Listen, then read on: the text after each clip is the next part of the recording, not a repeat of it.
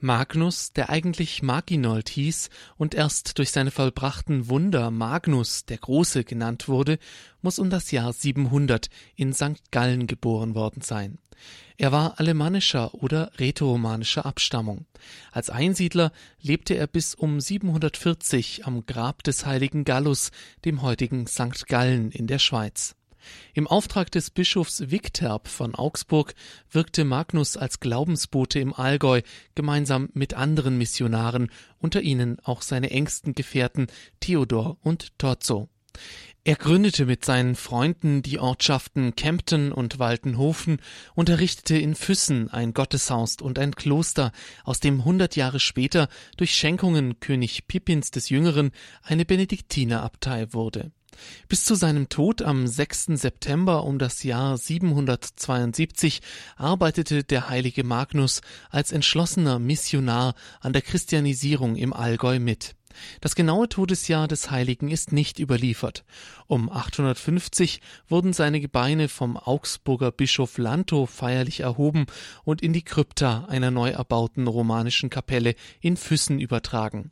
Darüber steht heute die barocke Kirche St. Mang, in der diese alte Krypta besichtigt werden kann. Die Gebeine des heiligen Magnus sind mit der Zeit verloren gegangen. Viele Reliquien wurden an Klöster verschenkt, hauptsächlich sind sie aber seit den Einfällen der Ungarn im zehnten Jahrhundert verschollen. Allein noch ein Kelch und ein in Silber gefasster Wanderstab des Heiligen werden in St. Mang in Füssen aufbewahrt. Die älteste Darstellung des heiligen Magnus findet sich ebenfalls dort, ein um das Jahr 980 entstandenes Fresko in der Krypta der Kirche. Um den heiligen Magnus ranken sich eine Vielzahl an Geschichten und Legenden aus dem Mittelalter. Das früheste Zeugnis über Magnus Leben und Verehrung stellt ein im neunten Jahrhundert verfasster Lebensbericht dar, der mehrfach gesichtet und von dem Regensburger Mönch Othlo von St. Emmeram um 1067 überarbeitet wurde. Der Bericht stützt sich auf eine nicht mehr erhaltene Handschrift aus dem achten Jahrhundert.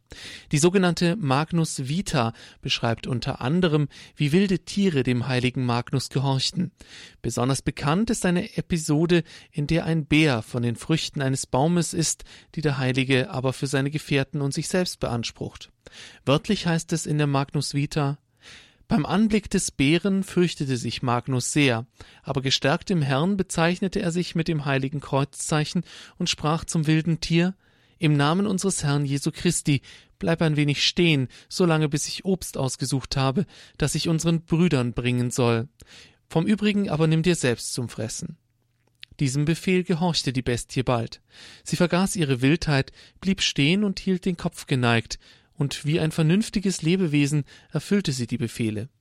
Dann suchte Magnus das Obst aus, das ihm besser erschien, das übrige aber überließ er dem Bären mit den Worten Friss du davon, so viel du willst, das andere aber schone zum Gebrauch. Natürlich bemühte sich die Bestie, diese Befehle zu erfüllen, so dass sie keineswegs wagte, irgendetwas vom Verbotenen zu berühren, sondern nur das Futter beim Erlaubten suchte. Am anderen Tag aber kam der selige Magnus wieder zum Obstsammeln, und er fand es so, wie er es verlassen hatte, ganz und wohl bewahrt. Er sagte Gott Dank und sprach zum Bären Im Namen des Herrn befehle ich dir, dass wie du bisher gegen uns gehandelt hast, so tu täglich bewahre dieses Obst. Und dies geschah, solange als die heiligen Männer an jenem Ort weilten. Detailliert wird weiter in der Vita beschrieben, wie Magnus durch Gottes Kraft andere Raubtiere zähmte und in seinen Dienst stellte oder vertrieb. Aus der Gegend von Pfronten berichtet eine Sage, dass der Heilige einst eine Schlange antraf, die sich vor seinem Wanderstab in Ehrfurcht neigte. Deshalb habe er sie als Begleiterin angenommen und als Helferin in mancherlei Abenteuern geschätzt. Seinen Biografen nach soll der heilige Magnus sogar mit Drachen gekämpft und diese aus der Gegend im Allgäu verjagt haben. Neben seiner Beziehung zu gefährlichen Kreaturen werden aber auch seine Heilerfähigkeiten und Dämonenvertreibungen hervorgehoben. In vielen Sagen wird ihm die Fähigkeit zur Blindenheilung zugeschrieben. Nicht zuletzt soll der Heilige auch eine Eisenader ausfindig gemacht haben, mit der er der Bevölkerung zu Arbeit und Wohlstand verhalf. Der heilige Magnus ist oft im Kreis von Drachen und anderen wilden Tieren dargestellt worden.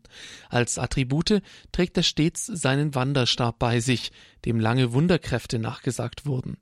Heute noch finden mit dem Reisestab, der in der Krypta aufbewahrt wird, Segnungen statt. Er wird gegen Augenleiden angerufen sowie gegen Schlangenbisse, aber auch gegen Mäuse, Ratten und Würmer oder andere Feldschädlinge.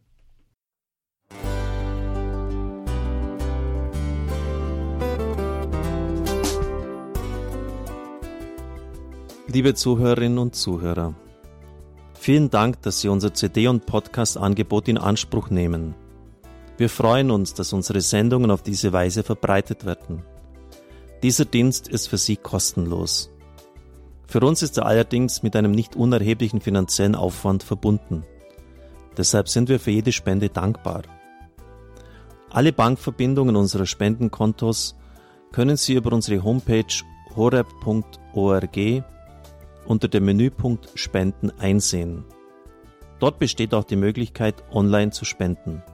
Natürlich nach den neuesten Sicherheitsstandards. Sie können diese Informationen auch bei unserem Hörerservice unter der Telefonnummer 08328 921 110 erfragen. Ich wiederhole die Rufnummer 08328 921 110. Vergelt's Gott für Ihre Unterstützung. Ihr Pfarrer Kocher.